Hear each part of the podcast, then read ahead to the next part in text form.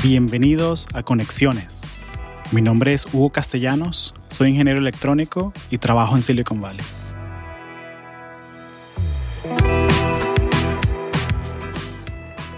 Uno de los temas que más me piden que cubra en el podcast es la gestión de tiempo, time management.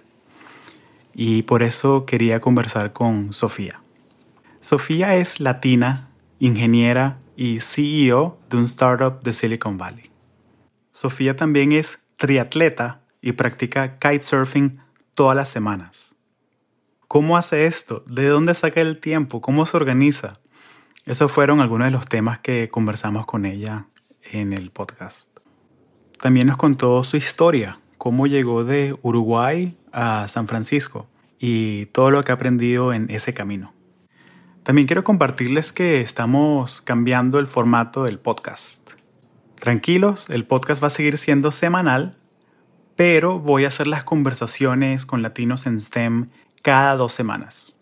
El cambio sería que voy a agregar un episodio más corto entre semana que cubra temas como cómo lidiar con el síndrome del impostor, cómo construir tu red profesional, cómo conseguir eventos de networking, cómo lidiar con diferencias culturales en el trabajo. Todos estos temas que la gente me ha estado pidiendo por correo electrónico, por Instagram, y son cosas que contestamos un poco en las conversaciones, pero son cosas que quiero que las escuchen de una manera más concisa, en un episodio cortico, cada dos semanas. Entonces el nuevo formato sería una conversación como esta con Sofía, y luego la semana que viene les dejaría el primer episodio de estos corticos mini episodios. Y voy a hacerlo sobre cómo construir tu red profesional. Todo esto basado en mi experiencia que tengo aquí trabajando en Silicon Valley y también lo que he aprendido en conversaciones con latinos que trabajan en STEM. Los latinos tenemos una manera de hacer las cosas y costumbres propias que a veces chocan cuando queremos conectar con personas de los Estados Unidos o de la India o de China. Y algo que he aprendido en Silicon Valley es que tienes que hacer un esfuerzo extra para comunicarte con la gente. Mucho más allá del inglés, eso es algo básico, pero también el lenguaje corporal, la manera en que pides las cosas, la manera en que saludas incluso, tienes que modularla y tienes que ajustarla de acuerdo a la persona con la que estás conversando. Y bueno, esas son cosas que quiero cubrir en próximos episodios, así que pendientes. Va a seguir siendo semanal el podcast y voy a intercalar una conversación con un episodio cortico, bien táctico de estrategias y cosas que puedes hacer para mejorar tu carrera profesional. También quiero comentarte que acabé de lanzar Latinos Who Tech, es el mismo concepto de conexiones, pero en inglés. Si conexiones es conversando con los inmigrantes recientes que trabajan en tecnología aquí en Silicon Valley, Latinos Who son las mismas conversaciones, pero con los hijos, las hijas de estos inmigrantes. Son conversaciones de cómo llegaste a la industria de la tecnología, cómo lo harías, qué cambiarías si tuvieses que hacerlo de nuevo. Y conversamos estos mismos temas, síndrome del impostor, cómo conseguir trabajo, cómo jugar el juego de las diferencias culturales y todo en inglés porque mucha de la gente que escucha Conexiones está aquí en Estados Unidos y quiero que lo compartas con tus amigos, tus amigas de habla inglesa, ya sean latinos, latinas, porque algo importante es no solamente escuchar este contenido, sino compartirlo. O sea, compártelo con la gente que creas que le va a sacar valor. Como siempre, pueden escribirme en, por Instagram, arroba conexionespodcast, también conexionespodcast, arroba gmail.com. Y déjenme saber qué piensan, eh, feedback. Pueden conseguir el nuevo podcast Latino Tech en arroba Latino Tech en Instagram, en Twitter. Y también está en todas las plataformas de podcast, Spotify, Apple Podcasts y demás. Así que suscríbanse y déjenme saber qué piensan. Sin más, aquí la conversación con Sofía Palamarchuk de Uruguay, la CEO que tiene tiempo para todo. Gracias.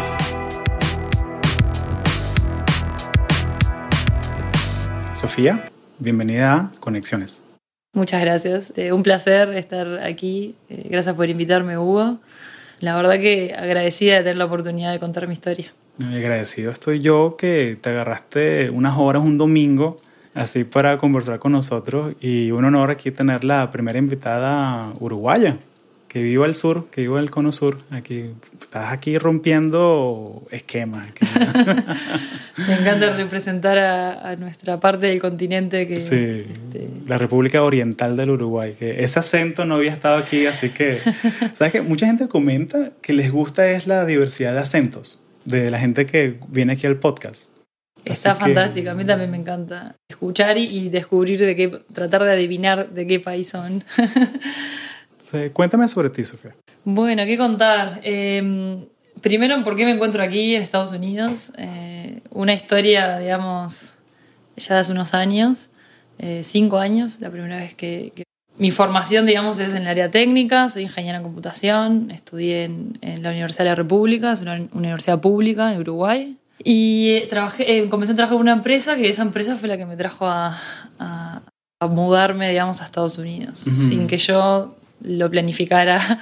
Tampoco no era, digamos, este, un plan de vida el, estar aquí, pero bueno, una cosa llevó a la otra y en su momento tuvo sentido que viniera para aquí. Así que me, me, encuentro aquí por trabajo y luego generé también muchas amistades, me enamoré de la ciudad de San Francisco y, bueno, aquí estoy. Excelente. ¿Y esta es abstracta? La... Esta es abstracta, exacto. Sí. Y cuéntame un poquito sobre abstracta, porque me gustaría entender, o sea, quiénes son ustedes, o sea, qué quieren resolver, qué quieren lograr. Te cuento, sí. Este, bueno, Abstracta, nosotros somos una empresa de, de, consultoría y también de productos del área de calidad de software, o en inglés como software testing. La empresa surgió en el 2008, ya hace más de 10 años, eh, con tres fundadores que eran compañeros de facultad, los tres también eh, ingenieros en, computación, ingenieros en sistemas, que comenzaron construyendo un producto para este, hacer pruebas automáticas y luego se expandieron, digamos, al área de consultoría porque vieron que había muchos clientes que necesitaban, digamos, contar con este, el conocimiento de cómo realizar este, las tareas de testing, más allá del producto en sí. Yo cuando me uní a la empresa, éramos nueve personas, a comienzos de 2013. Yo además venía de haber vivido en Irlanda, entonces también estaba como volviendo a Uruguay, eh, continuando con mi carrera, eh, todavía no había terminado la, la, carrera de ingeniería en computación. Y bueno, y ahí comencé a trabajar con ellos entré como ingeniera en el área técnica, digamos, en proyectos. Y eras estudiante, ¿no? Era estudiante. Ah, ok. Sí, sí, yo, y es muy común esto, los cuento para que, porque es una de esas cosas que uno este, eh, nota la diferencia con Estados Unidos, por ejemplo. En Uruguay es muy común que uno empieza a, trabajar, incluso antes de terminar la carrera. Interesante. Este, en mi caso yo trabajaba seis horas y yo estaba en tercero de facultad y allí la carrera son cinco años y medio. Mm, o sea que yo estuve dos años y medio, un poco más, trabajando y, y, terminando, digamos, la carrera. Incluso en un momento pasé a trabajar ocho horas y continuaba yendo a clases de noche. Y ahí es donde uno empieza a aprender cómo hacer este, rendir el tiempo. La gestión de tiempo, el time management. Muy importante. De eso vamos a profundizar un poco porque yo quiero que hablemos un poco en este episodio de productividad personal y cómo organizas tú tu tiempo porque la verdad yo te admiro muchísimo en lo poco que te conozco, porque, o sea, tienes el tiempo para ser CEO, para correr triatlones, para tener amigos, o sea, admiro eso muchísimo, pero lo vamos a hablar ahorita más, más adelante. Me encanta, ya compartiremos este, en lo que pueda, digamos, eh, ayudar a alguien que quiera también poder hacer más cosas. Eh, no, volviendo entonces al tema abstracto, la empresa se enfoca en, en todo lo que es calidad de software. Eh, iniciamos en, en Uruguay, en América Latina, teníamos clientes allí. Y hoy en día, eh, a través de que yo también me, vine a Estados Unidos, armamos una empresa, o sea, mi rol de CEO eh, comenzó cuando creé la empresa en Estados Unidos, que fue casi como una startup, comenzar de cero. Yo hacía marketing, hacía ventas, hacía customer success, eh, todas las áreas, y luego bueno, empecé a, crear, a generar este, relaciones con clientes, tener equipos, que bueno, ahora hoy en día estoy más encargada de la estrategia y no tanto eh, en los roles eh, de, ejecución. Pero, pero bueno, hasta, hasta hoy eh, la empresa sigue haciendo calidad de software, tenemos algún producto nuevo, que trabajamos con muchos clientes del área de la bahía, empresas de software que tienen sistemas internos, que nosotros hacemos toda la parte de calidad y los asesoramos también en, distintas áreas que ellos digamos, no tengan el conocimiento interno. En general nosotros nos especializamos mucho en eso, que eso también es que hace que la empresa sea, le llamamos Pure Play QA, que hay pocas empresas a nivel mundial de consultoría que hacen solo eh, lo que es eh, testing y calidad. Hay muchas empresas que hacen desarrollo, hacen como otras, digamos, áreas del software. Y por otro lado, lo que a mí más me gusta de la empresa, yo me convertí en partner en la empresa hace dos años, después incluso de estar ya en Estados Unidos siendo CEO, y tenemos toda una parte de lo que se conoce como responsabilidad social, que para nosotros es más, más que eso incluso, que vemos que el testing es una, y creemos firmemente que es una puerta al mundo de la tecnología para aquellas personas que no son, que no tienen un background en, en IT. ¿Por qué? Porque el testing, lo, que uno cuando piensa en testing piensa mucho en la parte funcional, de ver que el software responda como uno espere, como uno espera, y ponerse más al lado del usuario. Entonces, muchas personas sin tener, digamos, el conocimiento del día uno de programación, etcétera, pueden comenzar a trabajar en el área, en, la industria, en algún rol de testing. Entonces tenemos un programa de, mm, que es básicamente eh, sin fines de lucro, en el cual trabajamos con jóvenes de partes del Uruguay que son en general varios carenciados, de bajos recursos, y los capacitamos en testing para después poder contratarlos y que tengan una, una carrera en el rubro que empiecen con testing, capaz que después pasen a, programar, etcétera, y mm. puedan ir encontrando lo que, lo que más les gusta. ¿Este es el Abstracta Academy o es otro? Este Es, es, parte de Abstracta Academy, exacto.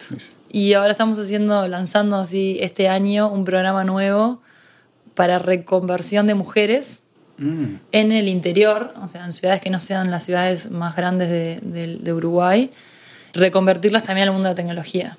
Entonces estamos pensando en amas de casa, en mujeres que capaz que no pueden salir de su, este, de su ciudad porque no tienen la posibilidad de moverse. Entonces, como hay mucha concentración de empresas en las ciudades grandes, el poderles darle trabajo remoto.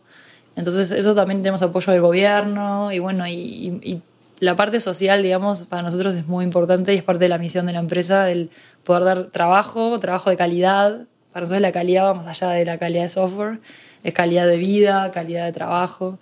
Y bueno, y comenzamos en Uruguay, nuestro plan, digamos, es salir al, al, mundo, tener oficinas en otras partes de América Latina, poder contratar gente también ahí, replicar un poco lo que estamos haciendo en Uruguay, de, de capacitar a personas que no sean del área de tecnología, también sabiendo que es una falta a nivel mundial de, la demanda de, que hay ¿no? de trabajo en esta área y que la, la, gente capacitada, digamos, la oferta, no, no es suficiente. Y tampoco lo va a hacer de acá a cuatro o cinco años. Incluso cada vez va a ser este, más grande el gap. Entonces se necesitan más programas que puedan capacitar a las personas y además darle la primera oportunidad laboral. Excelente. Y que sean realistas. O sea, me, me gustó mucho lo que comentaste de capacitar amas de casa o personas que no tienen una carrera en, tecnología, porque es un poquito muy de gente privilegiada que puedes agarrarte cinco años y hacer una carrera completa nueva. Y muchas veces tú no necesitas eso para aprender a programar. Necesitas es un, una tecnicatura, necesitas un curso de un mes, de dos meses o algo que seamos hands-on. ahorita hay muchos bootcamps, muchos temas de eso. Y eso es, un, es un skill, algo que tú puedes aprender, o sea, programar y todo eso. Así que me encanta que están trabajando en eso. Y... Tal cual, es, es esa la idea. No es necesario ser ingeniero para poder este, trabajar en, en la industria de tecnología y, dar oportunidades a, personas que mismo vienen de otras, eh, otros lugares, otros orígenes, capaz que no fueron tan privilegiados como nosotros. Entonces, ¿cómo podemos aportar nuestro granito de arena para la industria? Porque nosotros damos trabajo y también generamos, formamos personas que capaz que otra empresa los puede contratar. Claro. Y eso es un poco el objetivo de, este programa de reconversión de mujeres, tener como un, un curso inicial los graduados del primer año que luego puedan conseguir este trabajo. ¿Qué, qué, rol tienes tú en este curso de reconversión, en este programa de reconversión? Estoy también en la parte eh, más estratégica, tanto de, cómo hacer, o sea, el, programa de formación ya lo tenemos creado, es un curso de Abstract Academy, que es una academia online en realidad.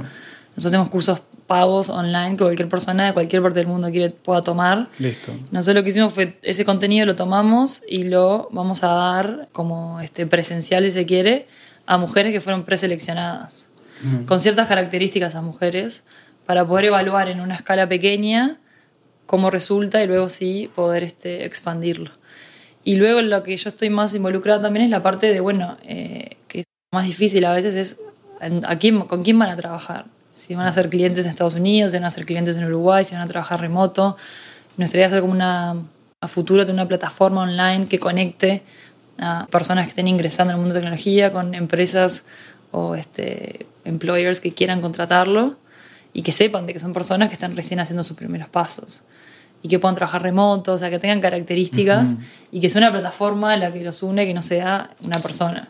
Claro. Parte de mi rol es este, apoyar desde lo que sería la directiva y bueno, y ver un poco a futuro cómo hacer para que esto pueda tener vida propia. Claro, que sea escalable y que... Y no dependa de, claro, de abstracta, o sea, esto sería como un spin-off que, que, estamos pensando a futuro de abstracta, pero bueno, hoy en día sería utilizar todos los canales que ya, que ya tenemos para dar esas oportunidades laborales al primer grupo de graduadas. Excelente. Qué, qué, bonita misión, qué bonita misión.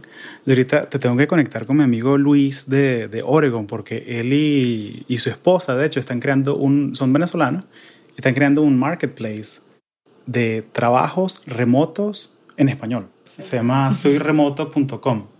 Y es precisamente para llenar ese, ese gap, ¿no? De que hay mucha gente que, listo, eh, trabajo remoto, me meto en Upwork, pero quizás el nivel de inglés no es tan alto.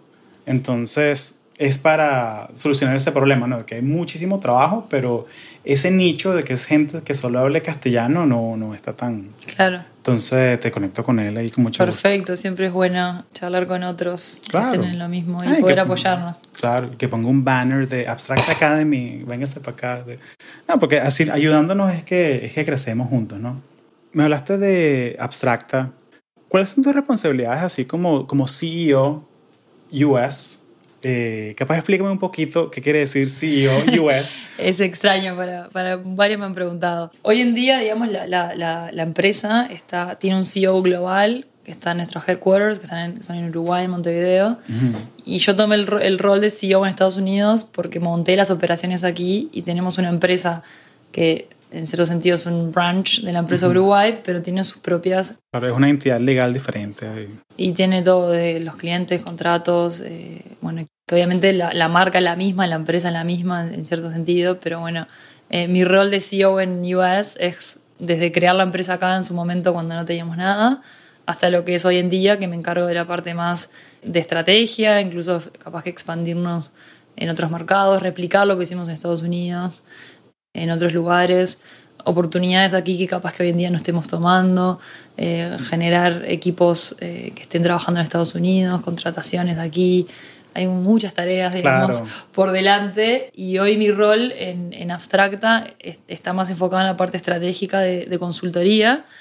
Y recientemente tomé un rol nuevo que es el rol de, le llamo CPO, que es Chief Product Officer, que yo te comentaba, teníamos un producto que desarrollamos que se llama Moncop y es un producto que nosotros usamos internamente para dar nuestros servicios, que es una herramienta también de automatización de pruebas en aplicaciones nativas, Android y iOS. Y vimos que hay oportunidad para el producto, entonces hoy en día lo que estamos haciendo es haciendo como un spin-off. Entonces hoy en día yo, yo, voy a pasar a ser CEO de la nueva empresa, dejar a alguien más en mi rol de en abstracta, sigo igual relacionada por ser directora, pero como en los distintos proyectos que participo, sigo más en la parte de dirección y no tanto en la, en la ejecución. Pero voy a comenzar de nuevo a armar una empresa desde cero, crear equipo, fundraising. Me gusta, digamos, hacer todo el proceso. Exacto. es claro que ya lo, lo, hice ya una vez y bueno, bueno ahora lo voy a hacer de nuevo con la empresa de producto. Y, lo, y probablemente a futuro haré lo mismo con otras. Este, agarrar algo de cero, digamos, y transformarlo en algo grande que, que pueda aportar valor es un poco lo que, lo que me gusta hacer, así que ahora estoy con este nuevo emprendimiento, que le cambiamos el nombre también, ya tenemos varias, eh, varias cosas que están este, pasando en estos días, y a mí me motiva muchísimo, es todo un gran desafío. No, por supuesto, me encanta. Sí, me recuerda mucho esta historia de que es una herramienta interna que es un spin-off de la compañía, ya haces otra compañía. Con, me recuerda mucho, creo que te lo comenté la vez que no, cuando nos conocimos, me recuerda mucho la historia de Slack, de Stuart Butterfield, que él tenía su idea, o sea, porque él quebró su primer startup, eh, fue, lo adquirió después Yahoo, porque ellos Slack era una herramienta interna también, que ellos usaban para chatear y para mantener los una manera de no usar email, o sea, que las comunicaciones fuesen abiertas. Y les funcionó tan bien que decidieron hacer eso, crear una compañía basada en esa tecnología. Y mira dónde están ahora, que es el, el unicornio. Así que quién sabe. Quién sabe, sí, tenemos este, capaz que como antecedente, entonces nada más y nada menos que a Slack. Imagínate, un unicornio uruguayo. Sería, para mí sería todo un, un orgullo y, y parte de, de, lo que más me motiva a hacer esto, esto nuevo y a esta altura, que lo mismo hay mucho trabajo todavía por hacer en abstracta y que fue una decisión estratégica que yo en realidad me dedicara a este producto, es apostando a, a realmente hacer algo que sea grande, que tenga impacto y que sea un caso de éxito más para América Latina de tener este, founders que sean latinos, eh, que hayan logrado levantar capital en, en Silicon Valley. Y mujer, o sea, también, que es lo... Y todas estas cosas, digamos, es, es, un condimento interesante para poder probar ahora, que a veces eh, siempre surge la pregunta, ¿no? ¿Por qué ahora? Yo creo que ahora es nuestro momento para, para brillar y, y, bueno, y más viniendo de Uruguay, que somos un país pequeño, hay este, pocos casos, digamos, de, de startups exitosas y me encantaría, digamos, eh, motivar a otras a, a, mostrarles de que se puede, que bueno, hay que arriesgarse, hay que venir. Eh, es posible, digamos, independientemente de, de, dónde, de, de dónde provenimos, de dónde somos. Claro. Me encanta. Y algo bien interesante de esto, porque se nota que a ti te gusta tener la agenda llena y tienes demasiadas cosas andando todo al, al, mismo tiempo, en el trabajo, fuera del trabajo. Entonces, me encantaría saber un poco sobre cómo te mantienes productiva. O sea, cómo balanceas tú tu vida profesional, personal, cómo organizas tu tiempo. Bien, bueno, he, probado muchas técnicas, he leído mucho sobre el tema. Como comentaba, de, desde hace años que he estado estudiando y trabajando al mismo tiempo, tenía esa necesidad de, que sentía que no me daba el tiempo para hacer todo. Soy una persona social, entonces me gusta tener tiempo para salir con amigos, conocer gente nueva. Claro. Eh, no me gusta digamos, estar todo el tiempo eh, solo haciendo una cosa. Y de las cosas que puedo este, contar que me han servido y, y sigo utilizando al día de hoy, eh, una de las primeras es tener alguna forma de eh, planificarme la semana.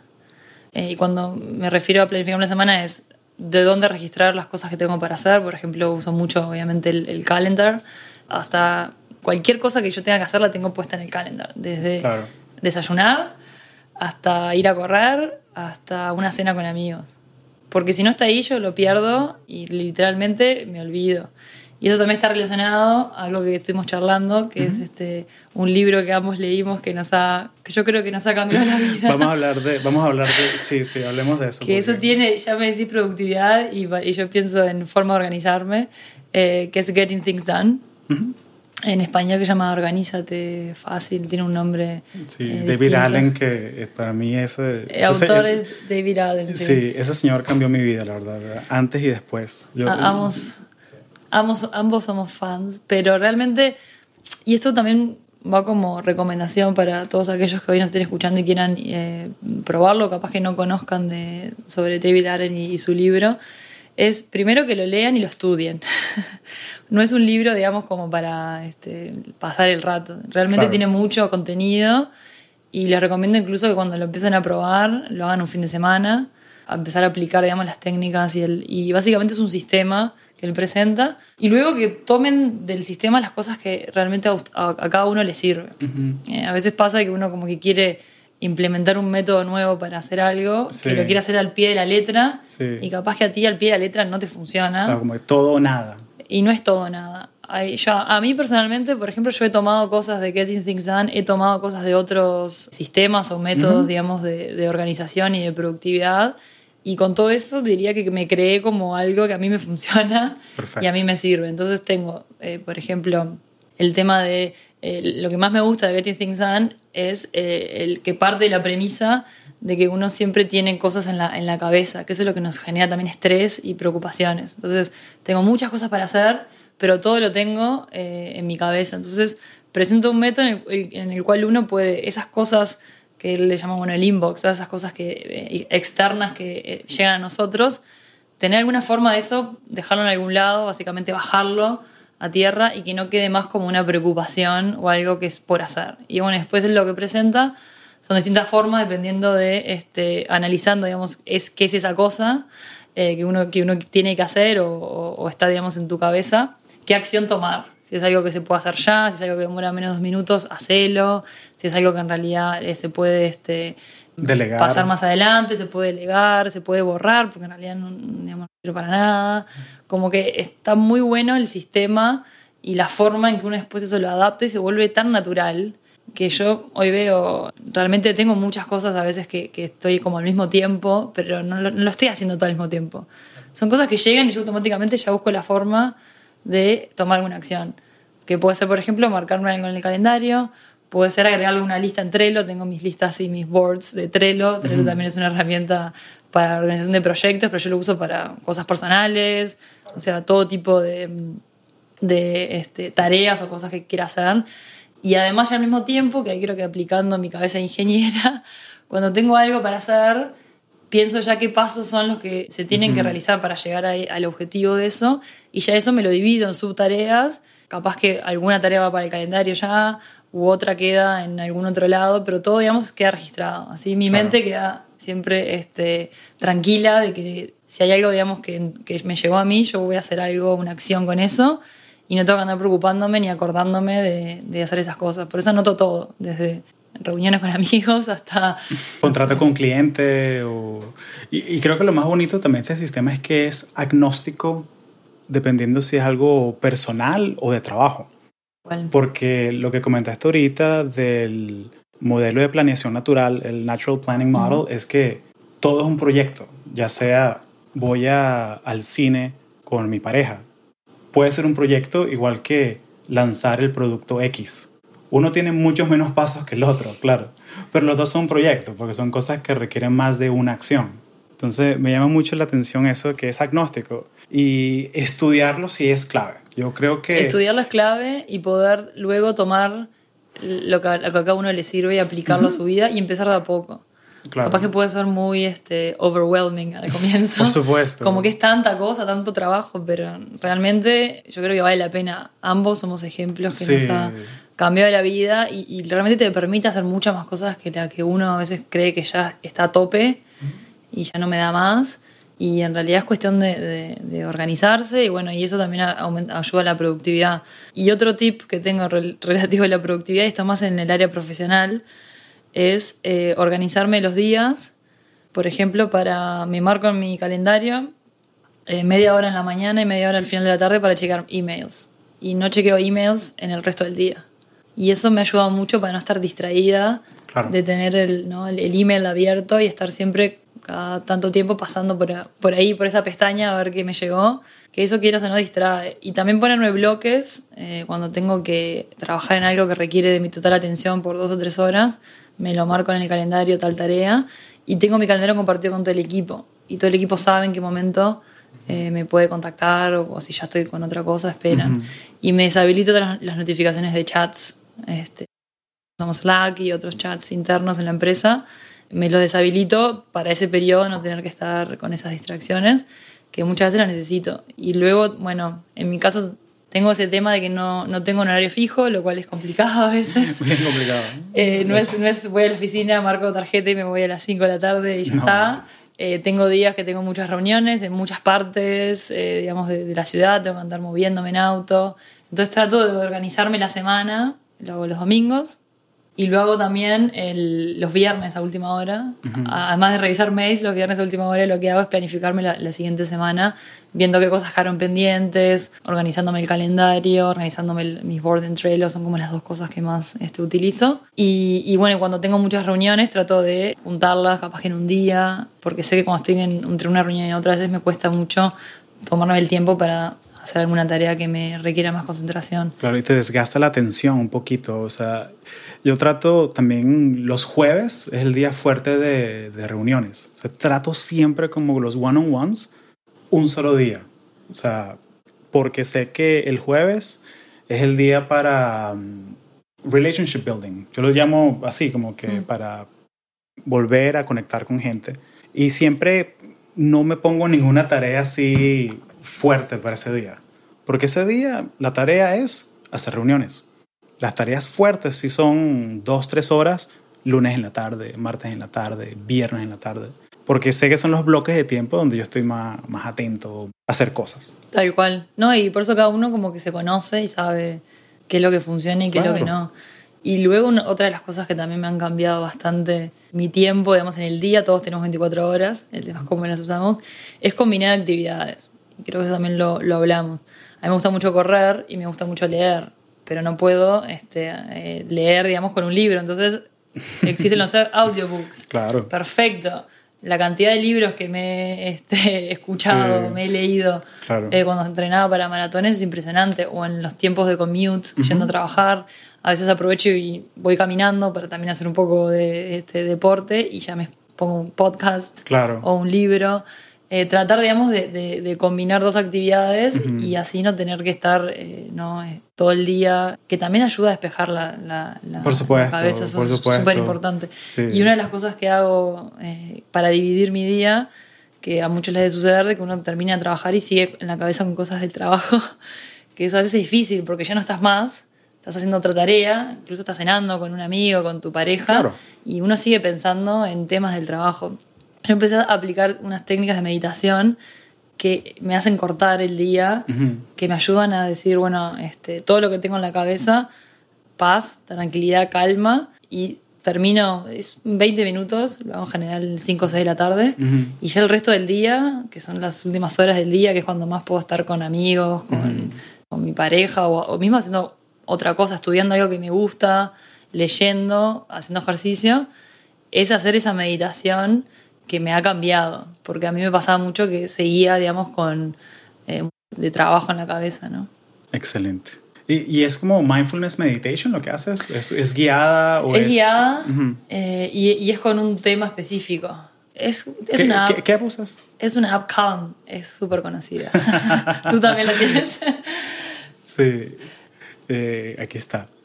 Bárbaro. Al ladito, así, calm, como que somos tengo... muy, sí, somos Sí. muy, este, muy parecidos. Somos muy igualitos, sí. Se nota que tengo que hacer mi, mi review, ¿no? Tengo el nota, drafts sí. ahí de la... Sí. Calm, es, eh, yo he probado varias. He probado Headspace también, he probado otras.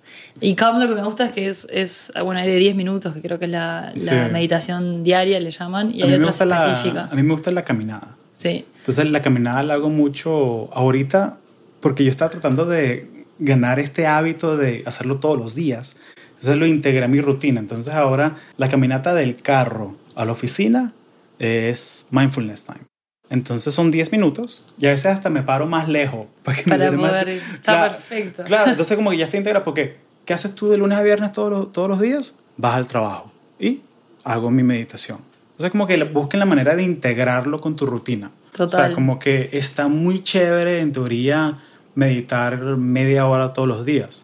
Pero si solo tienes 10 minutos, haz los 10 minutos. O sea, ganas igual. O sea, te da un beneficio igualito. Tal cual, y yo creo que eso es, bueno, aplicado a todo. Hoy comentábamos el tema del ejercicio. Capaz que no, no tienes una hora por día de hacer ejercicio, pero si tienes 15 minutos, puedes hacer algún ejercicio en tu casa. Digamos, eso también suma y, y no es excusa. El no el- para mí, el no tengo tiempo, en realidad, el tiempo hay que hacérselo Claro. para las cosas que uno quiere. Entonces, este, si tú, lo mismo, la meditación te ayuda o el deporte te- es beneficioso, eh, yo creo que 15 minutos todos tenemos para dedicarle a eso este, en el día, capaz que caminando de un lado a otro, eh, ni bien nos levantamos antes de acostarnos. Claro. Hay momentos del día pensando en el tiempo que estamos con el celular y chequeando las redes y ese tiempo lo invertimos en todas las otras tareas, nos sobraría. Claro. Así que yo Claro. creo que es como, cómo manejar y, y ser consciente en qué uno está invirtiendo el tiempo. Ujú. Eh, lo primero sería hacer una como un análisis, una retro en Sí. el mundo en el mundo Scrum. Un, un audit. ahí de- Exacto, de- auditar, eh, registrar todos los tiempos, cada uno en que le- en- en- durante una semana sin cambiar nada Ujú. y ver en dónde se, nos está, dónde se les está yendo el tiempo. Claro.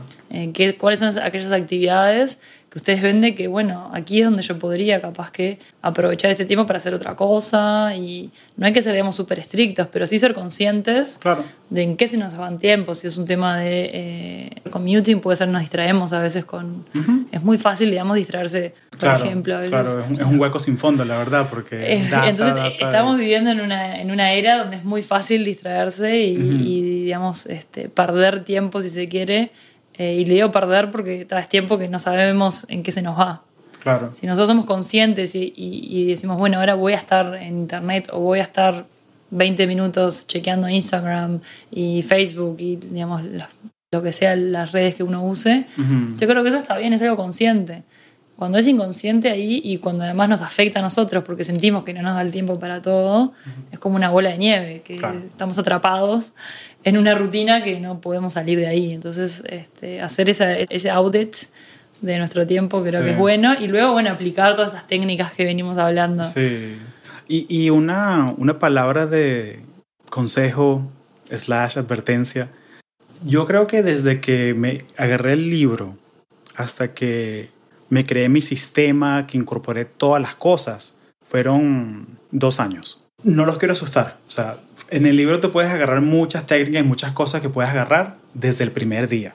O sea, la regla de los dos minutos es algo que lo puedes agarrar desde el primer día. Pero hacer un sistema que te sirva a ti, porque esto es extremadamente personal, me tomó dos años. O sea, que ahora yo me siento que todos los días voy, a dormir tranquilo porque sé que el día de mañana ya está planeado. Entonces, sí, es un, es un viaje. Es un viaje. De, el viaje de la productividad personal es algo súper, súper importante y algo súper personal. Cuéntame, hablamos un poquito de estas tácticas, pero me da curiosidad saber cómo es que tú planeas las metas grandes. O sea, ¿cómo planeas tú una meta así de voy a ser CEO de una empresa? ¿Cómo, o sea, ¿cómo planeas eso? O sea, ¿tienes un, haces introspección? ¿Cómo haces?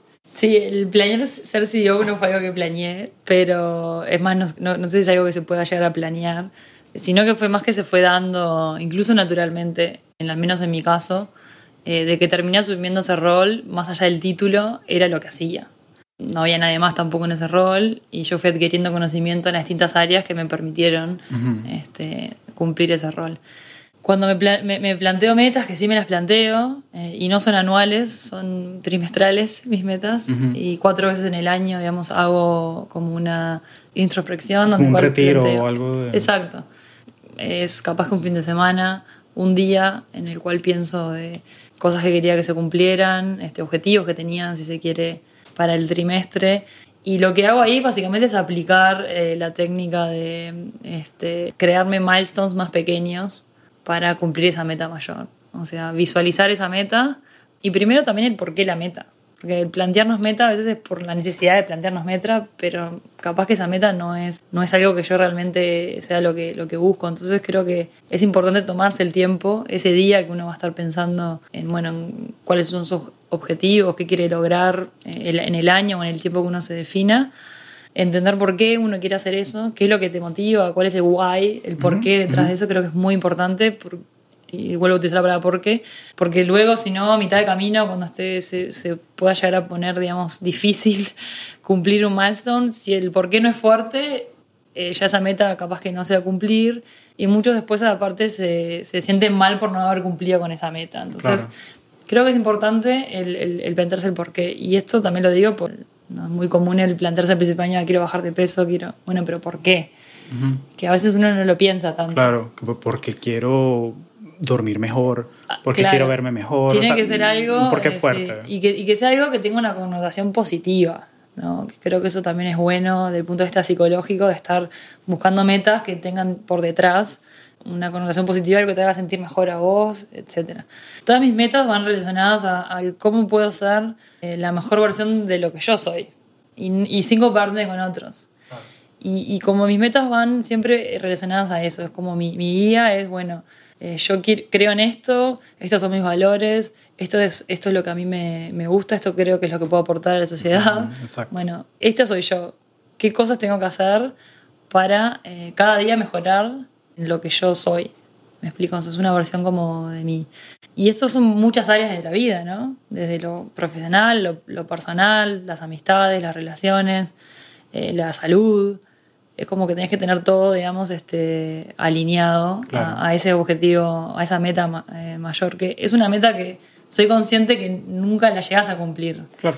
Digamos, toda la vida trabajas en, en ser como la mejor versión de uno. Pero bueno, de a poco volviendo a lo que comentabas, son metas que, que uno se pone como milestones. Claro. Tú tienes un, estoy seguro que lo tienes, pero tú tienes un mission statement, algo que te, como un mantra o algo así que, te, que tú te dices que... Eh, tuve varios en realidad. Pero, claro, porque vas cambiando, lo porque fui tú eres una persona diferente cada, cada este, ciclo. ¿no? Y, y, te diría que ahora estoy en transición también de, de cambio por, por lo que ha cambiado también mi, mi, rol y mi vida en los últimos meses, desde el punto de vista profesional, pero he, tenido, sí, he hecho el ejercicio muchas veces de hacerlo. Incluso cuando uno se cuestiona el, bueno, ¿qué, ¿qué, quiero hacer de mi vida? Más allá de lo que yo estoy haciendo hoy, los años pasan y dónde, yo, dónde me imagino yo de acá cinco años, por ejemplo. Este, y bueno, y poder alinear lo que son las pasiones de uno con lo que sea algo que aporte al, al mundo. No, tampoco me voy a dedicar solo a hacer kitesurfing, que me encanta, porque en realidad no, no, sé qué estaría aportando y además tendría que ver cómo poder vivir de eso.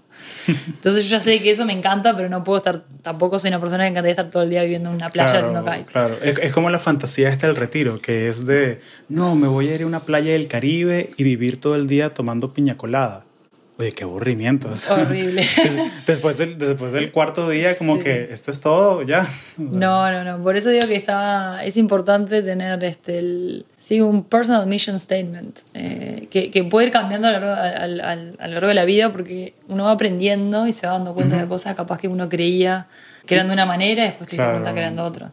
Eh, y tus valores cambian. A veces lo que tú valoras a los 25 no es lo mismo que tú valoras a los 30 o los 35. O sea, de pronto tú valoras más el, el dinero, la satisfacción de carrera. De pronto, mira, ya te casaste, tienes dos niños. Mira, yo valoro más la, el tiempo de familia. Y, y tú como que vas escribiendo tu historia poco a poco. Tal cual, sí, sí, tal cual. La, eh... próxima, la próxima vez que nos sentemos a conversar, me encantaría hacer un capítulo completo acerca de cómo escribir tu mission statement hagámoslo porque tengo que, tengo mucho mucho para contar de eso también este, he seguido eh, varios métodos y sistemas para hacerlo invirtiendo mucho de mi tiempo fin de semana en general para hacer eso y para ver si puedo encontrar algo que no esté viendo eh, a veces uno sucede que mm. estamos tanto en el día a día sí, un punto ciego que, tengo. que me estoy perdiendo de algo que capaz que yo podría hacer y soy muy buena haciendo y que la sociedad se podría, digamos, este, beneficiar de eso y yo no me estoy dando cuenta. Y eso a veces surge incluso con, cuando tienes conversaciones con amigos, que son los que más te conocen, eh, uno puede sacar como insight de cómo otra persona te ve a ti y decís, bueno, ¿y yo realmente en qué soy bueno? ¿Y qué es lo que puedo hacer con esto? A mí, a mí lo que más me motiva es el, el, el, poder realmente generar como un cambio positivo en la sociedad. Yo lo veo a través de la tecnología, que es lo que yo sé y lo que conozco. ¿Y en dónde? Y empezar por Uruguay, que es mi país pero me gustaría que sea a escala global. Entonces, como que ir de a, de a, pasos. El tema de las metas es ir haciendo metas más, más pequeñas, más este, eh, realizables en, en, un periodo que uno realmente mantenga la motivación y no sea algo como una ilusión de acá a muchos años. Entonces, todas mis metas, digamos, van eh, en distintas áreas, van relacionadas a, a cómo puse una mejor versión, digamos, de mí qué áreas son las que tengo que trabajar, qué áreas son las que el, este último periodo, digamos, el último trimestre, me ha costado más. Y eso lo que a veces me, me, ayuda muchísimo y por eso es que lo sigo haciendo, es después me ayuda a priorizar. Claro. Me ayuda a priorizar qué dedicar mi tiempo. Que a veces sucede que no, no, no, podemos hacer dos o tres cosas al mismo tiempo. No puedo ir a encontrarme con amigos, a su vez estudiar este curso que estoy haciendo que me reinteresa y además ir a hacer kite porque hay viento. Entonces, ¿y qué hago de todo? Y bueno, y, y ese orden o esa priorización la hago a partir de la meta que me había puesto claro. o las metas que tenía para este trimestre y ahí recuerdo el por qué este, es importante que haga esto uh -huh. y ahí ya decido muy fácil. Entonces no, no, me ayuda incluso a, a priorizar cosas en, en, el día a día, si se quiere, uh -huh. y a no olvidarme de que el output también de, del trabajo de plantearte metas son tareas que, que, vienen en mi inbox, que van a quedar en algún lado, uh -huh. registradas y que van a tener alguna acción. Entonces tampoco no es algo que lo hago un día y después queda guardado en un cajón y a los tres meses vuelvo y digo, a ver si llego a cumplir algo de casualidad, hay algo que llegué a cumplir o me acordé de tal cosa era mi meta. Y la verdad que a mí me funciona mucho, al punto de que lo hemos implementado en la empresa. A nivel del equipo C-Level, nos juntamos, lo hacemos dos veces por año, pero tenemos dos reuniones, le llamamos reuniones estratégicas, donde cada uno se plantea expectativas que la persona, o sea, en este caso yo sería CEO, qué expectativas eh, yo creo que abstracta tiene de mí en mi rol, o sea, que la empresa tiene sobre mí y qué expectativas tengo yo. Y las anoto a principio de año. A mitad de año nos volvemos a juntar y las repasamos y a fin de año vemos si se cumplieron o no. La retro. Exacto. Y eso, y, a nivel de equipo, además hace que conozcas realmente cuáles son las expectativas de la persona con la que tú estás este, trabajando, ver si están alineadas las expectativas de la empresa con las expectativas de, la persona o cómo la, persona ve a, la empresa, digamos, porque son las expectativas que, la empresa, que tú crees que la empresa tiene sobre ti. Y todo eso se pone en común en un ambiente súper este, de confianza y a nosotros nos ha cambiado bastante la dinámica de ese grupo, que es como el grupo de, management de la empresa, que bueno, hay gente incluso que está remota, son de, de distintos backgrounds, no son todos técnicos incluso, y nos, nos ayuda mucho a estar alineados. Entonces, después de eso, el resto del trabajo eh, en el día a día, tomar decisiones que sean importantes, como que al estar tan alineados en eso, es, es muy bueno, digamos, ese tipo de instancia que, que, tenemos entre todos, que también yo lo hago personalmente y, lo, uno lo puede hacer también en una, en una empresa o a nivel este, profesional, ¿no? Y, es lo bonito de los sistemas, ¿no? Como los puedes aplicar de distintas maneras. Me encanta el tema de metas compartidas porque eh, te metes en un tema de sandbagging. O sea, que muchas veces uno dice, va por lo seguro. Uno dice, ah, sí, esto yo lo puedo hacer en una semana. ¿Estás seguro, Hugo? Yo creo que tú lo puedes hacer en dos días. Bueno, pero es que trata. Y lo vas y lo haces en dos días. Pero en tu mente, como tú tenías esa expectativa de una semana, como que estabas como que muy yendo por lo seguro, como que capaz tenías un poquito como que síndrome del impostor, que piensas que no, pero yo no sé si... Trátalo, dos días. Entonces siempre es como que ponerte una meta que sea un poquito más difícil, un poquito más incómoda que la que te pusiste la semana anterior o el trimestre anterior o la... Eso a mí me, me ha cambiado la vida también. O sea, ponerme una meta ambiciosa que, aunque no llegue a la meta tan ambiciosa, llegué más alto de lo que me hubiese imaginado antes. Y ahí es donde ayuda el compartir tus metas, porque tal vez alguien puede venir y decirte, eh, ¿y por qué no crees que eso capaz que lo puedas hacer antes? incluso no pensaste que esta meta podría ser un poco más grande. Yo confío en que tú lo puedes hacer. Y bueno, y esa persona se vuelve a replantear eh, la meta que se puso. Este... Y al revés también, al revés es como que sí, quiero sacar As en todas mis clases este semestre. Ok, bien, lo has hecho antes. Entonces, bueno, no, pero, bueno, pero ¿qué es lo que quieres hacer? No, quiero ser un graduarme en ingeniería en computación. Ok, pero eso lo puedes hacer con una B también. O sea, más bien ponte una meta que es un poquito más realista. O sea, una meta que sea, voy a estudiar dos horas todos los días. Ok, esa es una meta que puedes medir. Pero una meta así como que sí o no, de que sacar A en todas las clases, no me presentan realistas como las, las metas que son más relacionadas a hábitos que se multiplican y crean al final una meta de la que quieres lograr, pasar el semestre. Tal cual. Y yo creo que todas las metas hay que buscar la forma de medirlas y bajarlas a algo que uno eh, tenga un inicio, un fin, una acción, o sea, que no sea, por ejemplo, bueno, el pasar el año, ahí es donde uno tiene que empezar a pensar qué cosas deben suceder para que eso pase. Como tú dices, capaz que no es necesario sacar todos A. Si tu meta es sacar todos A y en una materia no te sacaste A, te vas a sentir mal porque no cumpliste la meta. Y en realidad pasaste el año con muy buena nota. Entonces ahí también este, es importante eh, analizar y ver cómo se puede medir eso para cuando uno vuelva a retomar eh, la meta que se planteó, pueda saber si se cumplió o no se cumplió. Y también se, hacerle seguimiento, ¿no? Sí. Y, y, y, creo que ya para, para cerrar, oye, tenemos muchos temas, tenemos la verdad que sentarnos. Va a haber varias sesiones de esto. Me encanta que esta es la primera. Ser honesto contigo mismo, ser claro y ser también generoso. O sea, es muy fácil decirte, o sea, háblate a ti misma como, una, como le hablarías tú a una amiga, a un amigo. O sea, porque es muy fácil caer en ese círculo de, no, yo soy horrible para hacer esto, mira, me saqué una C en esto, que tú no le dirías a un amigo que, no, eres horrible haciendo eso porque sacaste una C, tú no le dirías eso a alguien más, ¿por qué te lo dices a ti? Entonces me, me, gustaría, te invito a ti que estás escuchando esto ahorita de analiza lo que quieres lograr, agarra todos los consejos que Sofía te dio, cómprate el libro de Getting Things Done. No, mentira, hay muchos recursos gratis online, búscalo primero online. Eso, eso. Eh, eh, LimeWire, este. No, mentira. Pero hay muchos recursos online para todo esto de productividad personal.